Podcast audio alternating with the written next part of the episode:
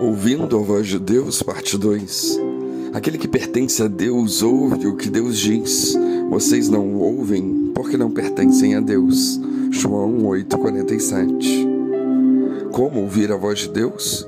Nos relatos bíblicos vemos vários momentos em que homens e mulheres ouviram a Deus.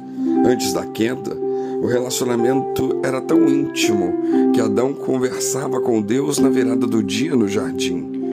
Abraão teve contato com o anjo do Senhor. Agar, serva de Abraão, foi consolada pelo mesmo anjo do Senhor. Moisés ouviu Deus falar por meio de uma sarça ardente. Samuel audivelmente ouviu a voz de Deus. Os profetas ouviam a voz do Senhor e eram a sua boca para a nação de Israel. E se notarmos, existe um padrão em todos eles. Em nenhum momento percebemos a voz de Deus competindo com outras, nem mesmo com a deles. O primeiro passo para ouvir a voz de Deus é abaixar o volume das outras vozes. Não, não é uma voz mística que não sabemos de onde vem e temos medo. Não é um pensamento, mas às vezes é o próprio silêncio. O profeta Elias viveu um dos momentos mais difíceis da sua vida em uma caverna enquanto fugia de Jezabel. Elias buscou ao Senhor e lamentou-se com ele várias vezes, mas o Senhor só falou com ele quando tudo passou e ele estava em silêncio. É preciso termos momentos de solitude, momentos para calar a nossa alma para calar nossa própria mente e calar o mundo sobre o que ele diz ao nosso respeito. Falar com Deus, sim, mas também ter tempo para ouvi-lo no silêncio. O segundo passo é reconhecer a voz do Senhor. Talvez hoje não seja necessário que apareça uma sarça ardente e nenhuma voz do alto. E por quê?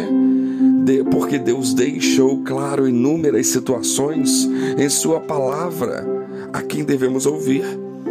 A Jesus, a Ele ouvir Há muito tempo Deus falou muitas vezes e de várias maneiras aos nossos antepassados por meio dos profetas, mas nesses últimos dias falou-nos por meio do Filho, a quem constituiu o herdeiro de todas as coisas e por meio de quem fez o universo.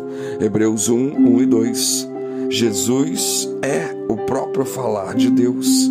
Ele não é apenas tudo o que Deus é, mas também tudo o que deveríamos ser. Jesus foi o homem perfeito. Ele está em um patamar muito acima dos outros irmãos, como Moisés e Elias. Ele, Jesus, é o próprio Deus. Jesus é o cumprimento de todas as palavras de Deus. Jesus é o cumprimento da lei de Moisés, dos salmos e dos profetas. Tudo fala sobre ele e Deus deixa claro que precisamos ouvi-lo. Duas vezes o Senhor fala claramente, como uma voz do alto, a frase que intitula essa sessão. A primeira está no batismo de Cristo, em Mateus 3,17, e a segunda no Monte da Transfiguração, em Mateus 17,5. Este é o meu filho amado, em quem me comprazo. A ele ouvi. No Sermão do Monte, em Mateus 5, 6 e 7, Jesus nos dá várias diretrizes de como viver. Ele nos direciona em vários momentos da nossa vida. Jesus também falou por meio de parábolas e deu inúmeras lições em todo o tempo que permaneceu aqui na terra mas em toda palavra ele fala conosco, pois ele é o Verbo de Deus e toda a Escritura aponta para ele. E por meio do Espírito Santo podemos compreender a palavra de Deus e podemos ouvir o Filho em cada página da Bíblia. Afinal, o testemunho de Jesus é o espírito da profecia. Apocalipse 19, 10. Tudo é sobre ele. A lei, os salmos, os profetas, todo o Antigo Testamento apontava para ele. Jesus continua vivo e continua pronto a nos falar e ensinar através da palavra de Deus. E por isso não é em nada menor do que os nossos antepassados tiveram. Pelo contrário, nós temos acesso a uma intimidade única e plena com o Senhor na Sua palavra. O amor dele é expresso em cada letra da Bíblia. Tudo que é necessário que saibamos para viver de forma plena está na palavra de Deus, está somente na palavra.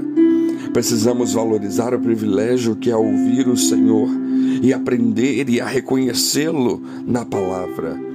Hoje mesmo, o próprio Deus quer ter um momento conosco, quer que nos façamos conhecer e quer que o conheçamos.